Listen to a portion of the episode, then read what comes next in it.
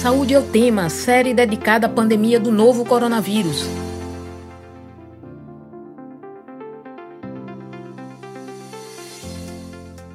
Olá, ouvinte das rádios Universitária FM 99.9 MHz e Paulo Freire AM 820 kHz. Segundo a Organização Mundial da Saúde, prejuízos mentais da pandemia já são considerados a quarta onda da Covid-19. As medidas de restrições necessárias e o medo da doença tiveram forte impacto na saúde mental dos brasileiros. E diante de tantos desafios, a pandemia do novo coronavírus não está sendo fácil para ninguém.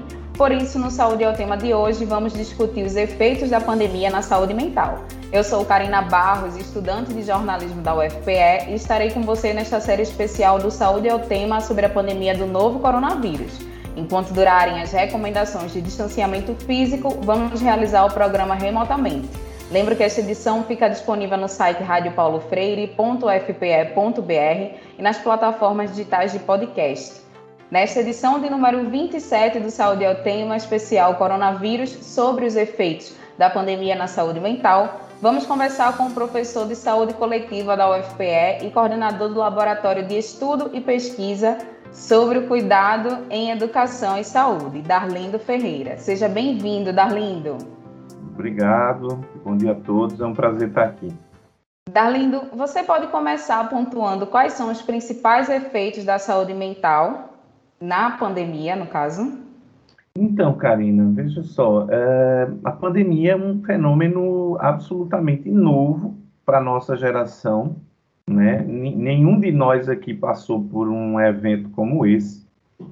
É algo que, de certa forma, desestabilizou o cotidiano das pessoas, desestabilizou, digamos assim, o mundo conhecido que nós é, tínhamos até então. Em todo momento de crise, todo momento que, que, que desestabiliza um cotidiano, algo que nós tomamos no cotidiano como normal, entre aspas, e é, é, um, é um ato sempre gerador de incertezas, gerador de ansiedade, gerador de angústia. E, assim, o que a gente tem visto em termos de efeitos na saúde mental, basicamente é uma, uma, um aumento de é, sintomas como ansiedade e depressão. Muito, muito fortemente. Eu diria até que nenhum de nós, em maior ou menor grau, passou ou está passando por essa pandemia sem ter momentos difíceis para lidar com tamanha incerteza. Porque vivemos uma crise sanitária, vivemos uma crise política, vivemos uma crise econômica, né? É uma, uma crise de proporções mundiais. Então, assim, é uma de, de, proporção mundial. Então, assim, a gente entende que ninguém consegue passar ileso por isso. Mas em termos de, de efeitos, sobretudo, é, ansiedade e depressão. No caso, os efeitos na saúde mental estão relacionados com as fases da pandemia? Vê só, Karina, eu, eu acho complicado, assim, à medida que o tempo vai passando, a gente vai meio que tentando organizar em fases, né? Ah, a primeira fase não tinha nenhum remédio, era tudo muito novo. Uma segunda fase, onde as pessoas começam a se cansar e querer sair e tal. É complicado isso, porque, na verdade, continuamos ainda nessa pandemia e não sabemos quais fases ou quais idas e vindas ainda é, é, podem ocorrer.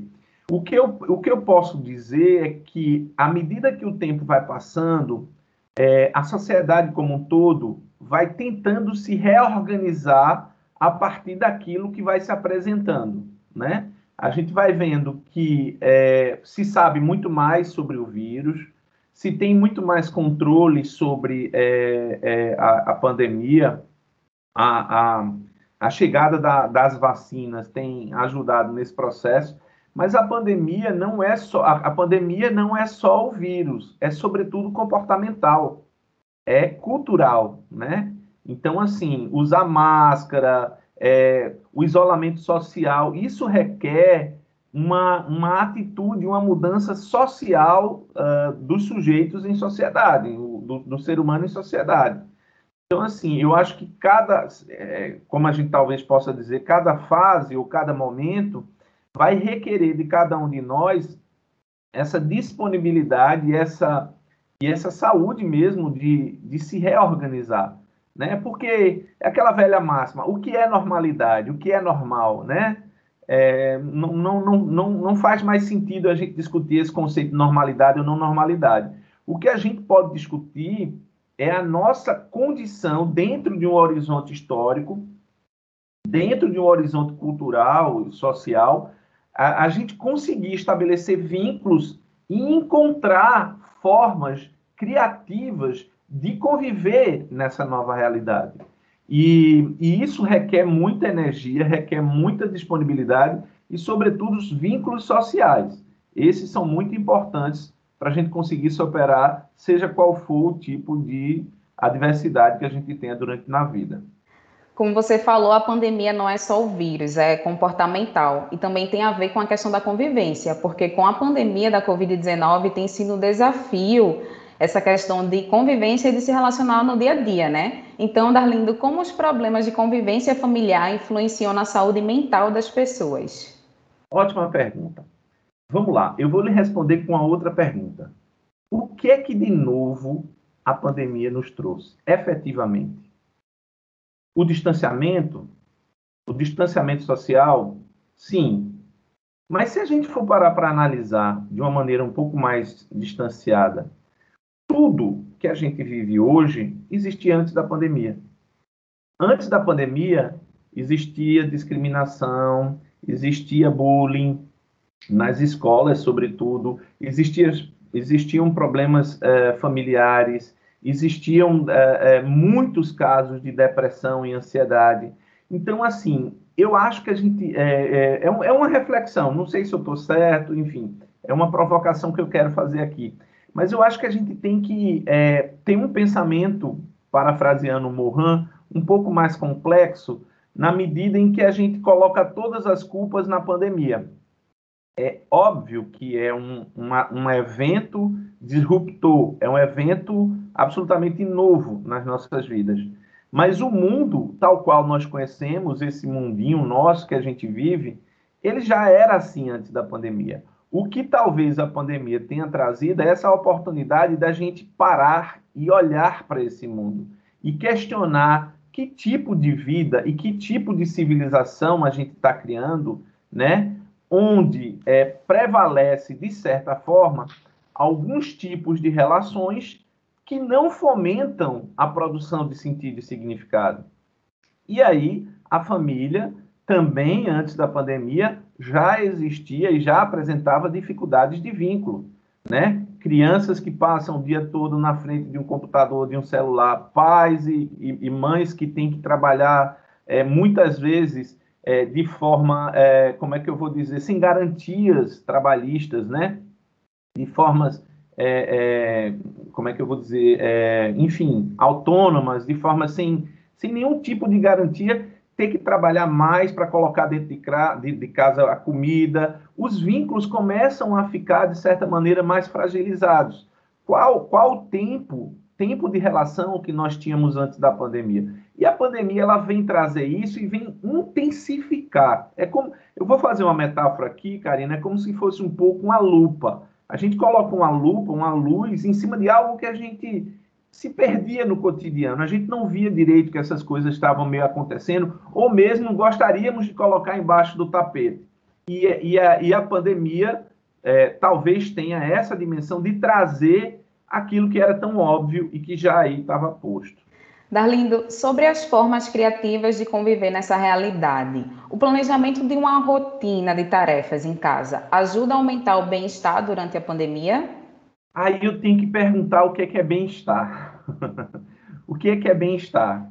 Eu não posso pensar bem-estar quando eu não tenho comida em casa. Eu não posso pensar bem-estar quando eu não tenho segurança, quando eu não tenho saneamento básico, quando eu não tenho uma estabilidade mínima econômica, onde eu possa trabalhar, botar comida. É, é muito difícil falar em bem-estar nesse sentido. Por que, que eu faço questão de começar assim, Karina? Para a gente deslocar aquela ideia de que doença, é, saúde é ausência de doença, tá?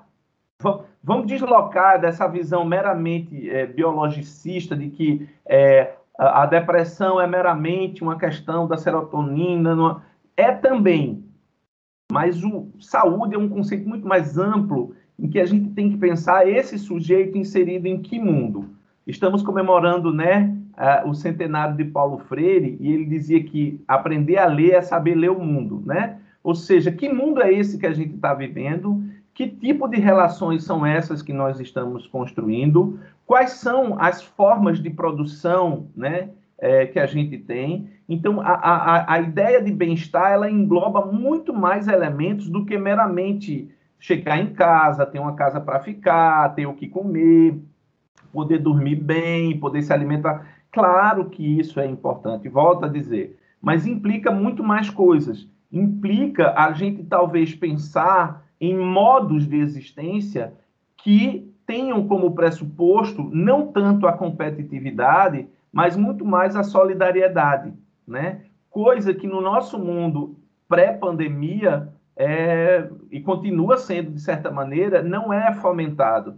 Nós vivemos numa cultura, numa sociedade que é, todos nós somos fadados, condenados a termos que sermos vitoriosos, os melhores profissionais, os melhores filhos, os melhores pais.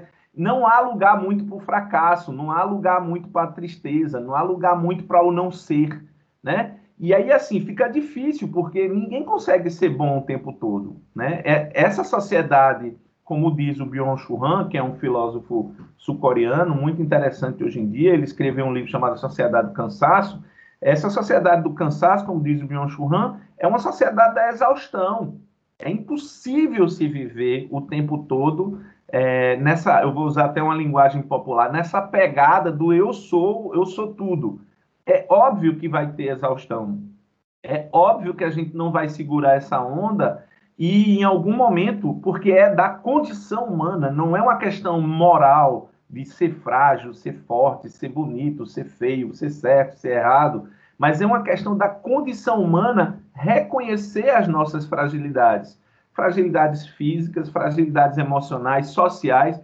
Entretanto, como eu sempre digo lá para os meus alunos da saúde coletiva, se tem uma saída, Karina, ela é coletiva pensar e criar novas formas de viver onde seja a troca e o respeito incondicional pelo outro fonte fundamental das relações e não a competitividade e não uma relação sujeito-objeto onde o lucro, onde o consumismo, onde a aparência toma centro das relações. Sempre aquela coisa da, ah, eu vou me dar melhor do que o outro, eu tenho que chegar primeiro, eu vou ser esperto.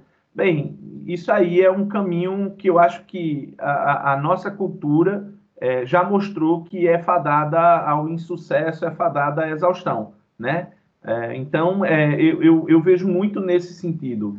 Quer dizer, é, a, essa crise é, é, é uma crise civilizacional. É, eu estou fazendo questão de frisar isso, Karina, porque assim não dá para a gente fazer essa divisão superficial entre questões meramente individuais versus questões sociais ou coletivas. Tudo está interligado. É numa relação complexa que aí se dá. Tudo, como diz o Mohan, tudo está em interdependência. Então, se a gente quer melhorar individualmente, a gente tem que melhorar coletivamente. Se a gente quer melhorar coletivamente, a gente tem que melhorar individualmente. Tem saída fácil? Não. Mas certamente é dando as mãos, é sendo solidário, é podendo abrir espaços como esse espaços para escuta. Escutar não é ouvir. Espaços onde a gente não pré-classifique o outro, né? Como a gente está tá vivendo na sociedade da intolerância, né? é, é, o negro, é o gay, é a mulher, é o não sei o quê. A gente, a gente coloca numa caixinha e passa a se relacionar com a caixinha, e não com o que, o que é a pessoa, com a sua alteridade, com a sua diferença fundamental. O que verdadeiramente nos une é a diferença. Ela não precisa e não pode ser jogada de lado. Ela tem que ser debatida. É fácil lidar com a diferença? Não. É fácil a gente dialogar, ser solidário? Não. Porém, essa cultura e essa sociedade do lucro a todo custo, essa sociedade do, do hedonismo né, que a gente vive, de, de, do prazer pelo prazer, da intensidade das relações, é, e aí não há nada de saudosismo, viu, da minha parte, mas a necessidade, né, eu, eu, vejo, eu gosto muito de uma música do Lenine, sabe, Karina, que diz assim, há de se ter um pouco mais de paciência, um pouco mais de calma, né? Ou seja, desacelerar um pouco, parar, olhar, ouvir, ver. Então, são coisas que a gente perdeu, perdeu e talvez seja necessário começar, seja individualmente, seja coletivamente, abrir espaços para essas novas formas de relações. Talvez com isso, talvez a gente comece a, a se sentir um pouco estranho no início, mas aí é, talvez fique mais fácil de criar novos vínculos e a partir desses vínculos, que certamente terão contradições, mas terão prazer também, terão experiências. Darlindo, como desacelerar? Que pergunta boa. Não sei. né? Tá parecendo Ariano Suassuna, só sei que é assim, mas vamos lá, Karina. É, desacelerar. Deixa, deixa eu dizer uma coisa para você. Eu, eu, eu, eu, eu tenho uma máxima que diz assim: é, peixe não sabe que existe água. Peixe só vai saber que existe água quando ele sai da água. Tá? Então, assim como os peixes, somos nós. Nós vivemos numa cultura, nós vivemos numa sociedade que a gente não percebe.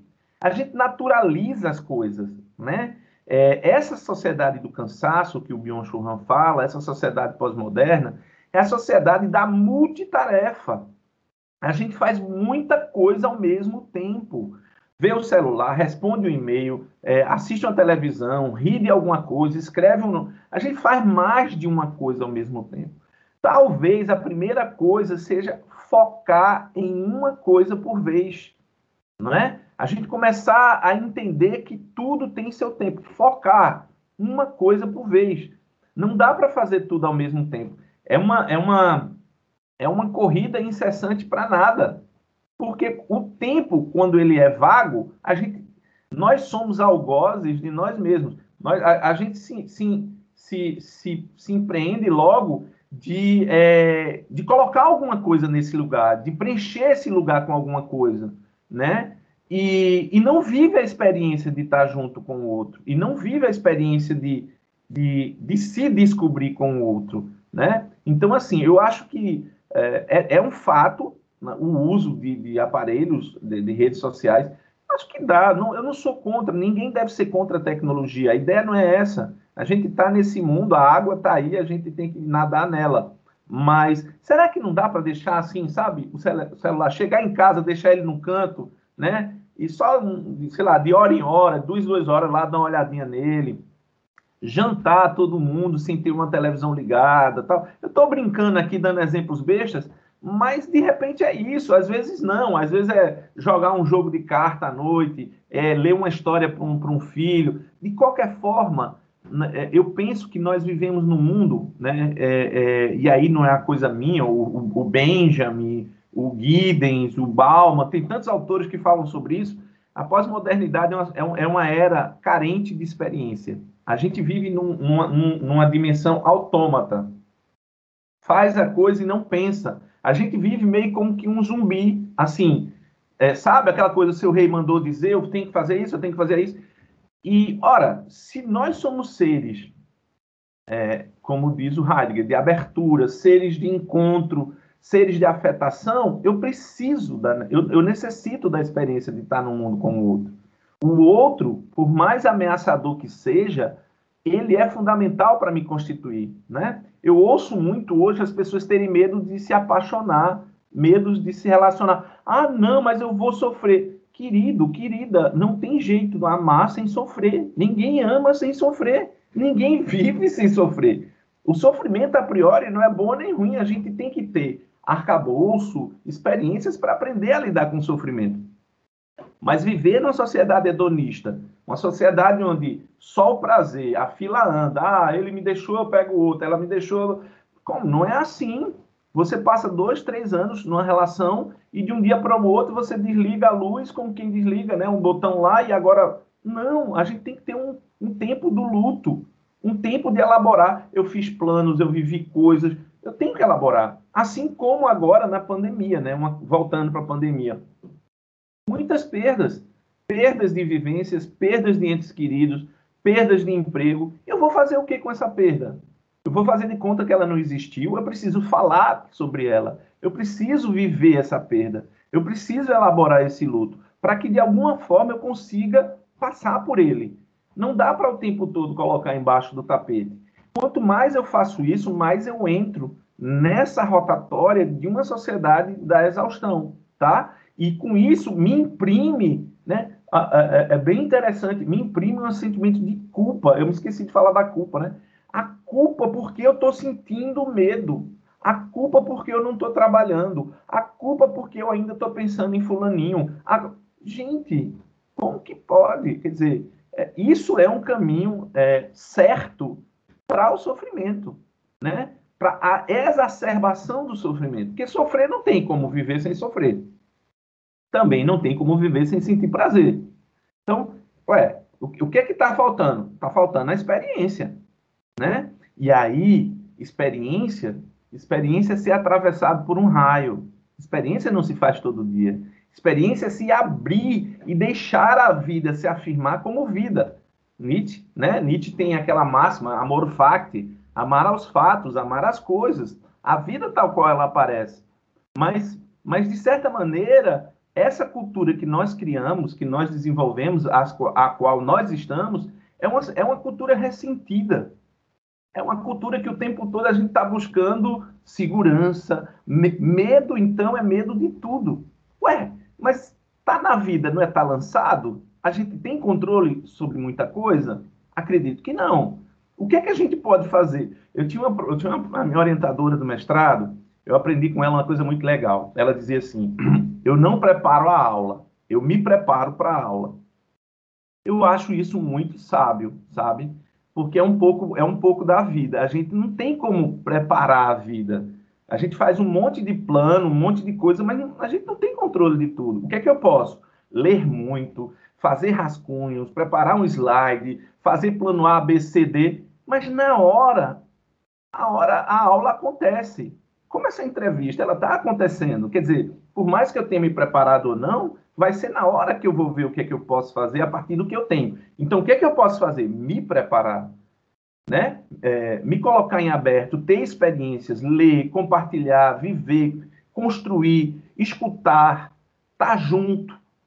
A gente vê, é, voltando então para a questão do, do Setembro Amarelo também, que é um tema muito é, atuante agora, nesse mês, quer dizer, muita gente está tá, tá com ideações suicidas, Tá? Porque é um sentimento de solidão terrível. Não encontra espaço de ressonância para sua própria dor. Então, essa relação com o outro, essas novas formas de relação com o mundo, talvez nos inspiram ou possam nos inspirar a sermos diferentes do que somos. Isso é fácil? Não, nada do ser humano é fácil. Mas se não fizermos nada, a gente caminha para um, é, um caos. É, a, a, literatura mostra, no mundo todo, que após grandes eventos, como tsunamis, pandemias, etc., vem, entre aspas, uma espécie de tsunami de saúde mental. Né? É, é, pós-traumáticos. já respondendo, talvez, uma pergunta que venha pela frente, as sequelas, Karina, ainda a gente não tem noção do que vai ser.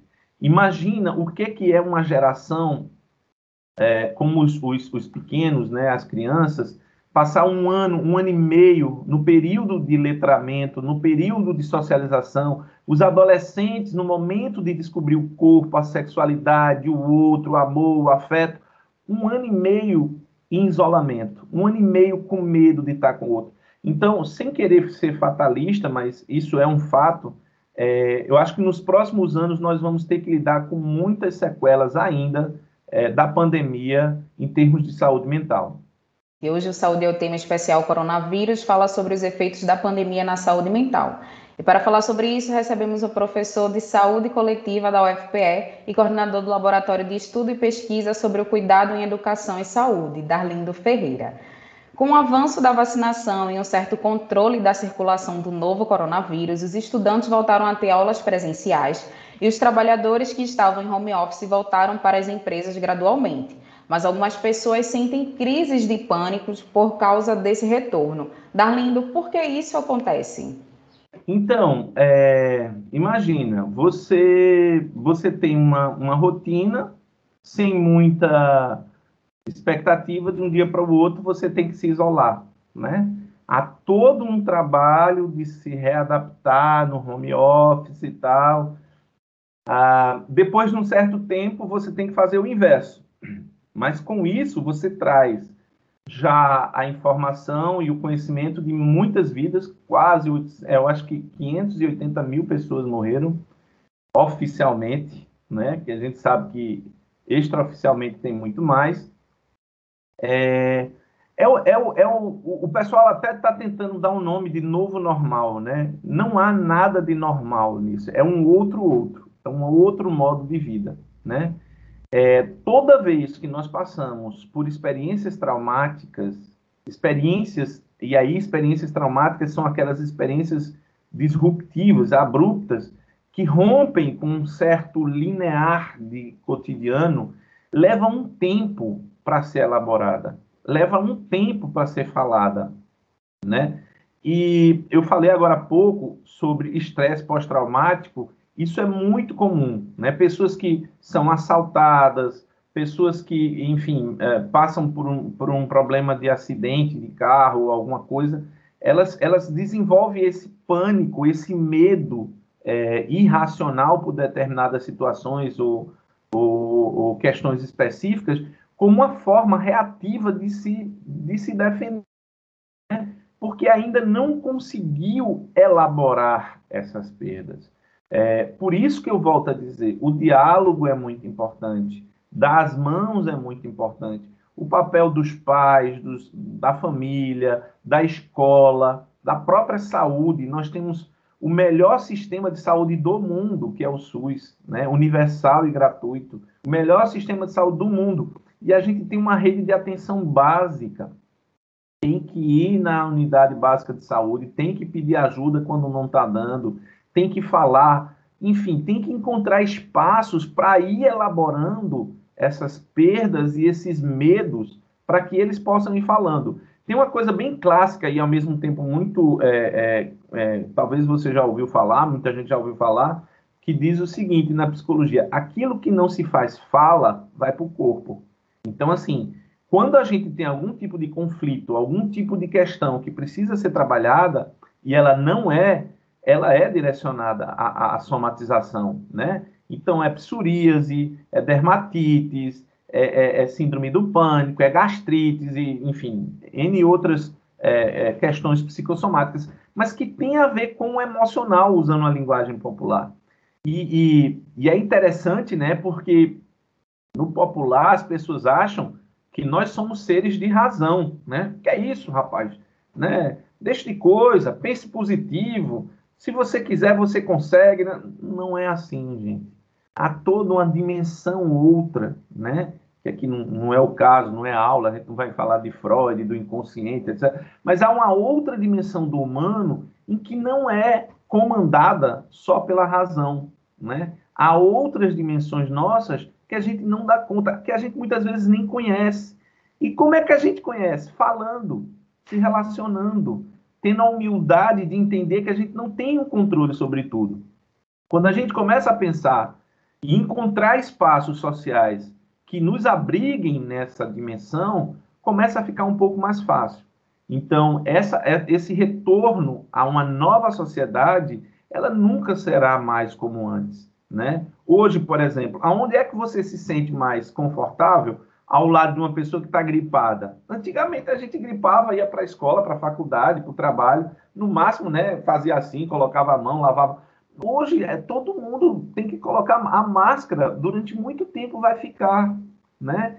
O contato físico, a gente se abraçava, beijava, né? Às vezes até carnaval, imagina carnaval, né? Galo da madrugada, meu Deus do céu. Quer dizer, quando é que a gente vai ter mais a tranquilidade, a tranquilidade de fazer o que nós fazemos? Vai levar muito tempo, né? A gente precisa, de alguma maneira, se adaptar a essas novas realidades. Mas fica, então, esse medo, essa dificuldade é, geralmente em função de uma reação reativa, um, é, um, é, uma, é uma maneira reativa de ter medo daquilo que a gente ainda não sabe sobre nós mesmos. Então, encontrar espaços para o diálogo, encontrar espaços, mas não é qualquer diálogo, só para fechar. É, é não ser julgado, é ser acolhido, é deixar ser, né? É tão simples isso, né? É, tem um autor da psicologia chamado Carl Roger, ele dizia que a coisa mais importante, talvez, que a gente pudesse ser era ser o que se é. Né? Parece ser simples, parece ser superficial, mas não é. É muito profundo. E no, no ser o que se é implica em deixar o outro ser o que se é. Porque a gente vive numa relação de expectativa o tempo todo. Então, diante dessa nova configuração, diante de novas necessidades, diante de novas coisas, o que realmente nos é importante, o que realmente nos é significativo. É, sabendo de uma coisa, né, Karina? Não tem saída fácil. Vamos, vamos, vamos sair dessa. É, é um convite que eu faço a todo mundo, dessa, dessa, é, desse infantilismo de achar que 2 mais 2 é 4 e se eu fizer isso. Não, não é assim. Não é assim. Né? Tudo está em interrelação, tudo é tem uma ação e uma contra-reação, mas isso não quer dizer que é difícil, isso não quer dizer que é impossível, tá? Então, quando a gente se põe em processo, quando a gente se põe em abertura para aprender com o mundo, a dialogar, a refletir sobre as nossas coisas, sair dessa coisa massiva do cotidiano, é, e aí a gente tem a arte, aí a gente tem a poesia, aí a gente tem a música, e aí a gente tem uma série de outras coisas a gente começa a se perguntar e começa a buscar aquilo que verdadeiramente é essencial. E me parece que o que é essencial para ser feliz e viver não é muito complexo e não é muito material, né? É, então a gente começa a dar um outro sentido à nossa própria existência a partir desses movimentos existenciais de olhar para a vida é, dessa forma. Darlindo, por que muitas vezes demoramos tanto para entender que não temos o controle sobre a situação? simples demais. É o que eu acabei de falar. É, a, é, peixe não sabe que tem água. O tempo todo nós somos capturados. O tempo todo capturados para agir de uma determinada maneira. Quer dizer, basta ligar uma televisão, olhar uma rede social, é, sabe, sabe, não sei nem se eu posso falar, mas sabe aquele negócio compre batom, compre batom, aquele comercial? Era um pouco isso. Quer dizer, o tempo todo nós somos levados a consumir compulsivamente e não reflexivamente. Nada contra o consumismo, mas nós somos levados compulsivamente a consumir, compulsivamente a se relacionar, compulsivamente a ter que lidar com, com, com o tempo, com o corpo, com a alimentação. Ora, como é isso? Né? Assim, então, por que, que a gente é, é tão difícil perceber essas coisas? Porque nós somos capturados, nós nós naturalizamos, somos é, levados a não questionar, a não pensar. Pensar, nesse sentido, não é uma coisa natural. Pensar implica em esforço, pensar implica em tirar elementos do contexto e olhar sobre outro, outros ângulos. Será que o meu comportamento assim, assim, assim é correto? Será que fulano não sei o quê? Não, as pessoas têm, têm assim, deixa para lá, vamos viver, vamos, toca para frente como se vive, né, como diz Machado de Assis, aos vencedores as batatas. Se vive como se fosse batatas ao campo. E, e não é por aí. Quer dizer, nós somos levados o tempo todo a pensar nisso. Vivemos numa cultura, numa, num tempo histórico em que é, somos capturados por essas tradições é, massificantes. Mas sempre há liberdade de dar um passo atrás e olhar para isso. Sempre há liberdade de refletir, né? É, antes de mais nada, nós somos seres éticos, né? entendendo ética aí não como moral, mas ética como humano. Quer dizer, nós somos seres que a incerteza sempre vai estar batendo na nossa porta. E sempre teremos que fazer escolhas, nem sempre fáceis, mas, à medida do possível, se responsabilizar por essas escolhas e pagar o preço daquilo que a gente faz, né?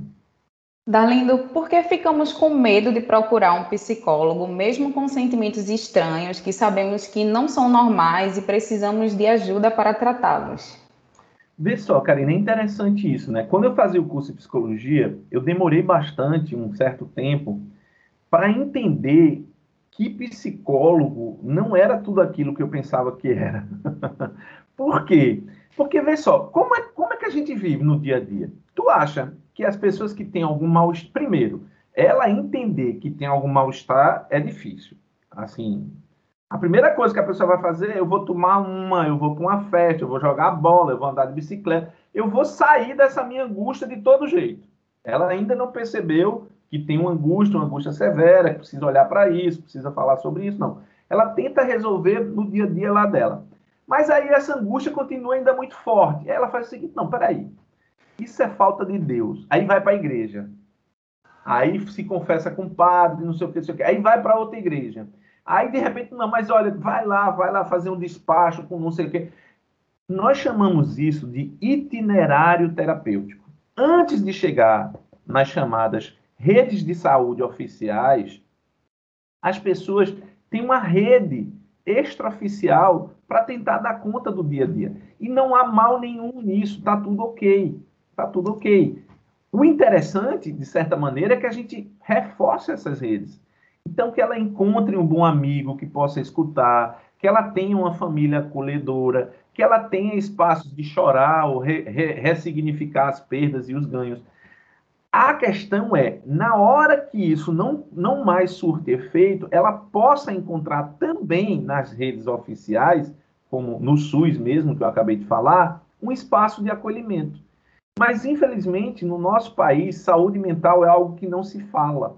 Não se fala muito sobre saúde mental. Ainda há muito preconceito sobre saúde mental. Mesmo para os profissionais de saúde. Mesmo para os profissionais de saúde. Durante a pandemia, eu fui convidado por uma rede de, de instituições, dentre elas a Fiocruz, nós criamos a chamada é, Rede Saúde.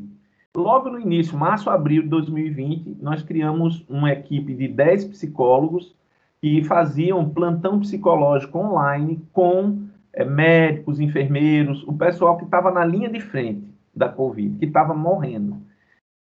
E assim, desesperador o quanto que esses profissionais eles são desamparados nesse lugar, né? E eles também, o cuidador também precisa de cuidado, né?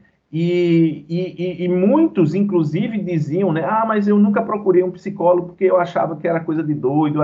Veja, profissionais de saúde, quanto mais a própria população. O psicólogo, o psiquiatra, não é uma questão de ser doido ou não ser doido, não é essa a questão. A questão é se eu estou sofrendo, eu preciso de algum tipo de cuidado. Quem pode me cuidar? Quem pode me ajudar nesse processo de cuidado?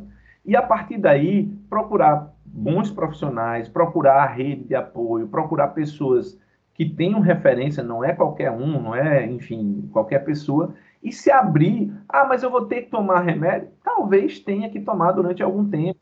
Eu vou ter que mudar alguma atitude, alguma, algum comportamento? Talvez tenha que mudar, né? Mas, mas não ter esse preconceito, que infelizmente hoje ainda tem, inclusive dentro, no, dentro da área de saúde. Darlington, estamos no mês de Setembro Amarelo, que é uma campanha de prevenção ao suicídio e serve para conscientizar a população sobre a saúde mental e evitar situações fatais. Diante disso, algumas pessoas se disponibilizam nas redes sociais para convencer com é, com quem está precisando de ajuda no momento, mesmo sem ter nenhum tipo de formação. Quais são as orientações necessárias para quem deseja ajudar a não causar mais problemas? Veja, eu acho assim, todo mundo pode, é, pode dialogar, todo mundo pode escutar. O cuidado, como diz o Leonardo Boff, é mais do que um ato, é uma atitude. A princípio, sim, mas eu acho que nós temos instituições e temos espaços hoje bem interessantes. O primeiro é o CVV. Né? O CVV é, você acha em qualquer internet, eu acho que é o, é o 180, eu não, eu não me lembro agora qual é o número, desculpa, realmente eu não me lembro. Se você puder ver aí e dizer, eu lhe agradeço. Mas o CVV você liga 24 horas, tem alguém que pode te escutar. É fantástico o trabalho do CVV, né? Nós temos as clínicas e escolas de várias faculdades, inclusive da UFPE, né? Aqui na UFPE eu queria aproveitar para divulgar um, o programa, é, o programa da professora Rosinha Barbosa, da Psicologia. Eu faço parte desse programa, que é o PRPS, né? Programa de Prevenção e Resiliência a, com, com relação ao suicídio, né? O SPA daqui da UFPE, ele tem o plantão psicológico, né? Eu coordeno um, um projeto aqui no CAVE, gostaria também de divulgar, chama-se Projeto Acontecer.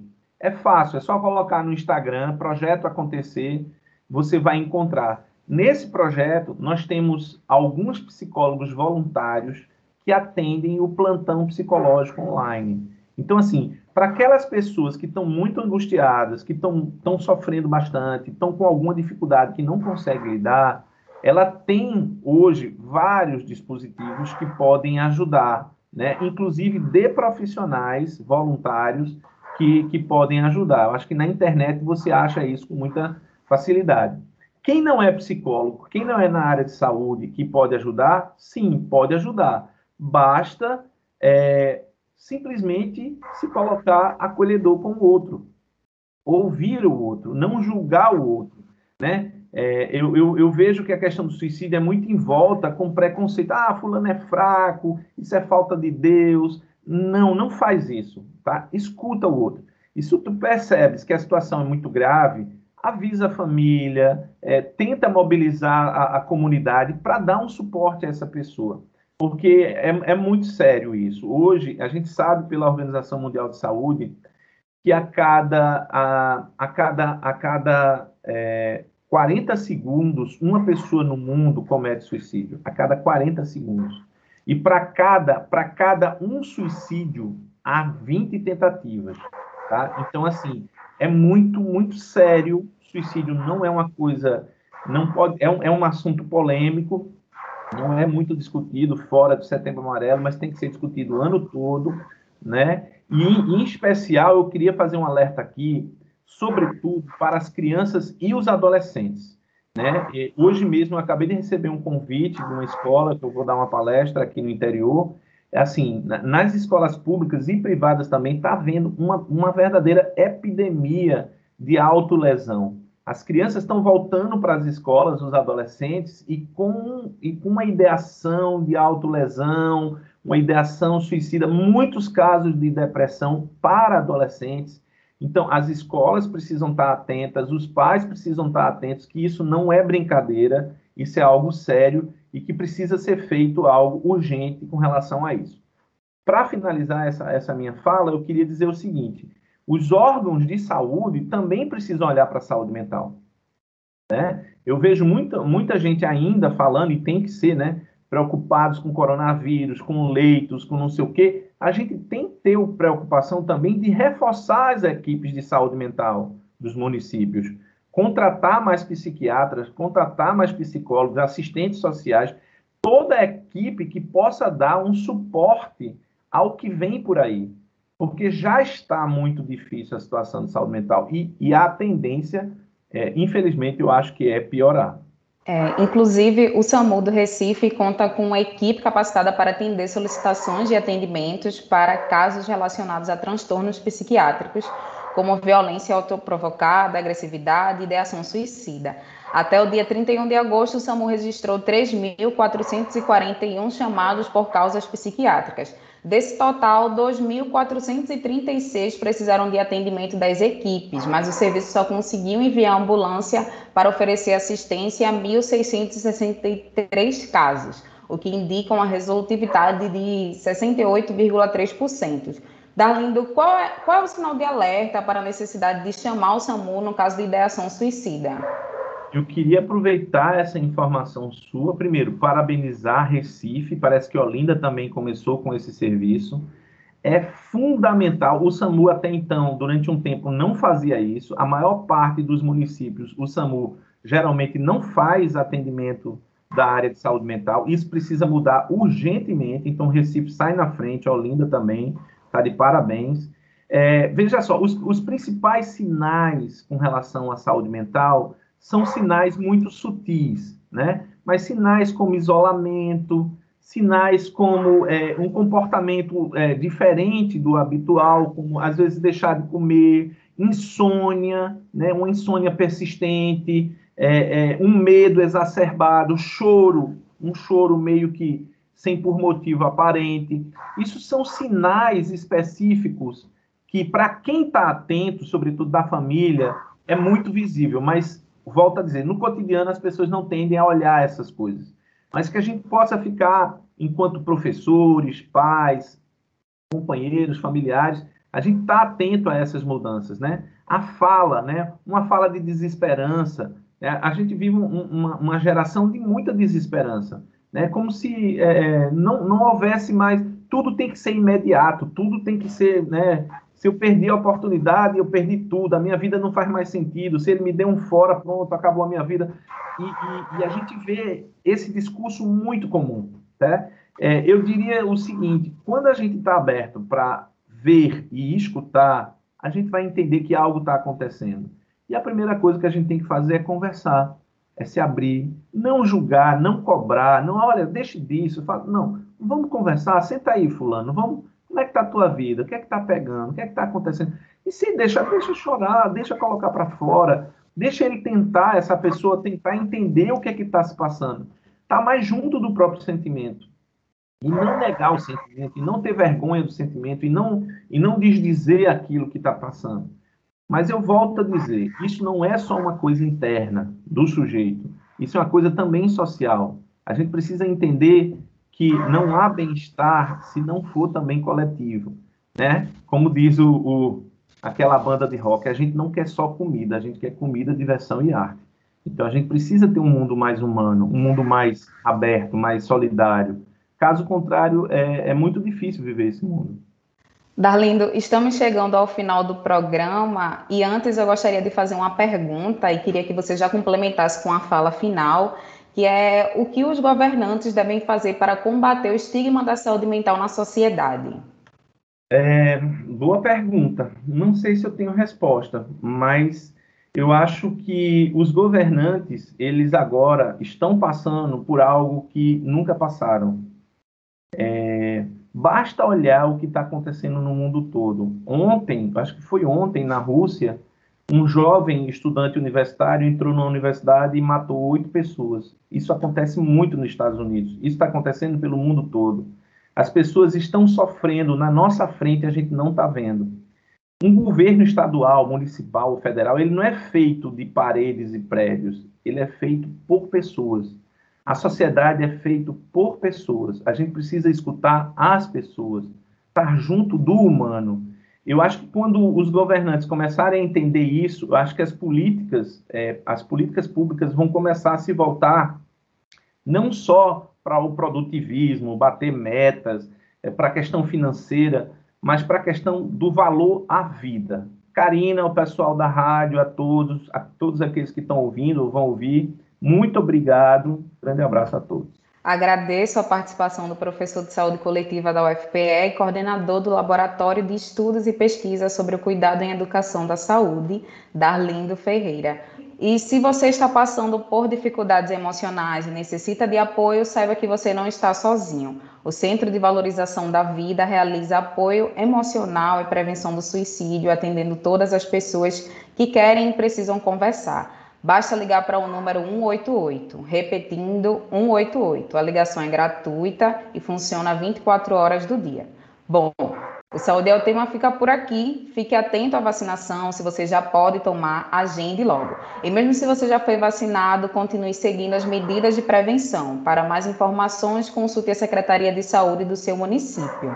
Esta edição do Saúde é o Tema fica disponível no site radiopaulofreire.fpe.br e nas plataformas digitais de podcast.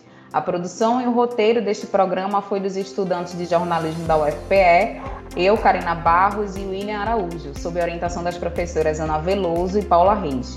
Nas redes, sociais, eh, nas redes sociais, Maria, estudante de rádio, TV e internet da UFPE, sob orientação da professora Cecília Almeida, coordenação de transmissão streaming Catarina Polônio, edição de podcast Felipe Novaes. Tchau e até o próximo Saúde é o Tema.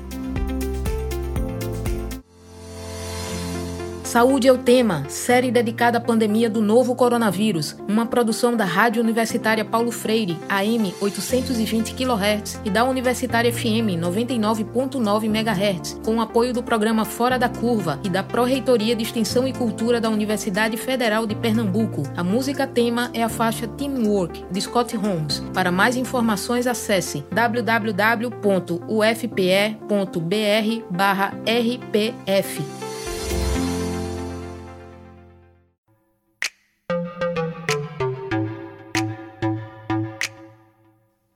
Ciência no dia a dia. A ciência aplicada e descomplicada.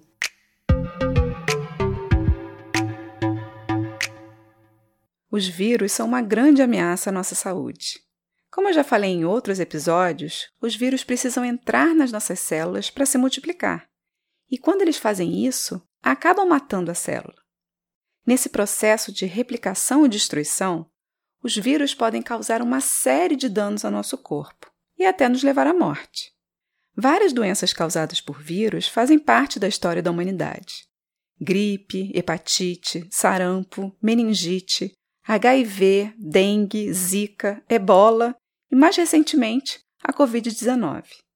No início da pandemia da Covid-19, em janeiro de 2020, muitas teorias conspiratórias surgiram a respeito do novo coronavírus. Teria escapado de algum laboratório? Estaria sendo usado como arma biológica? Mas essas teorias foram logo desmentidas por evidências científicas, que mostraram que o novo coronavírus teria vindo de outro animal, provavelmente de um morcego. Os morcegos possuem uma alta resistência aos vírus e, por isso, conseguem conviver bem com eles.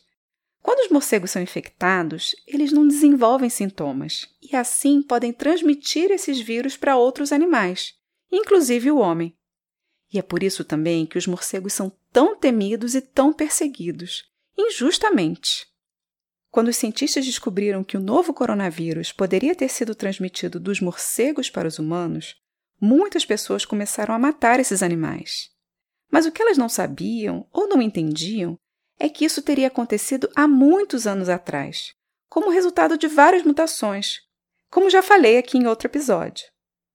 De fato, essa história toda é mesmo difícil de entender.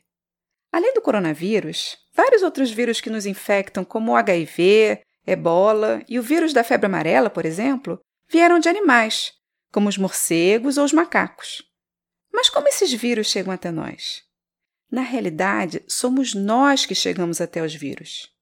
Várias espécies de animais e vegetais convivem com vírus provavelmente desde que eles surgiram nesse planeta e é uma relação de convivência até bastante harmônica.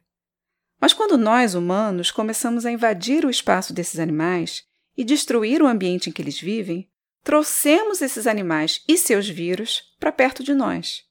Quando desmatamos a floresta para plantar ou construir nossas casas, por exemplo, estamos destruindo a moradia de uma infinidade de espécies. Algumas se extinguem, outras se adaptam. E nesse processo de adaptação e aproximação, os vírus acabam sendo passados dos animais para nós. Então, a culpa não é dos morcegos ou dos macacos. A causa da grande maioria das doenças virais que nós temos enfrentado está na nossa relação predatória e exploratória com o meio ambiente, principalmente no que diz respeito ao desmatamento e à poluição. A pandemia da Covid nos mostrou o quanto um vírus pode ser tão mortal, quanto o conhecimento científico é fundamental nessa batalha e o quanto a nossa relação com o meio ambiente está nos destruindo. Nos resta torcer para que, através de tanta dor e sofrimento, consigamos pelo menos aprender a lição, mudar os nossos hábitos, buscar uma relação mais harmônica com o ambiente e, assim, evitar novas pandemias como esta no futuro. Eu sou Mariana Guinter, bióloga e professora da Universidade de Pernambuco, e esse foi mais um Ciência no Dia a Dia.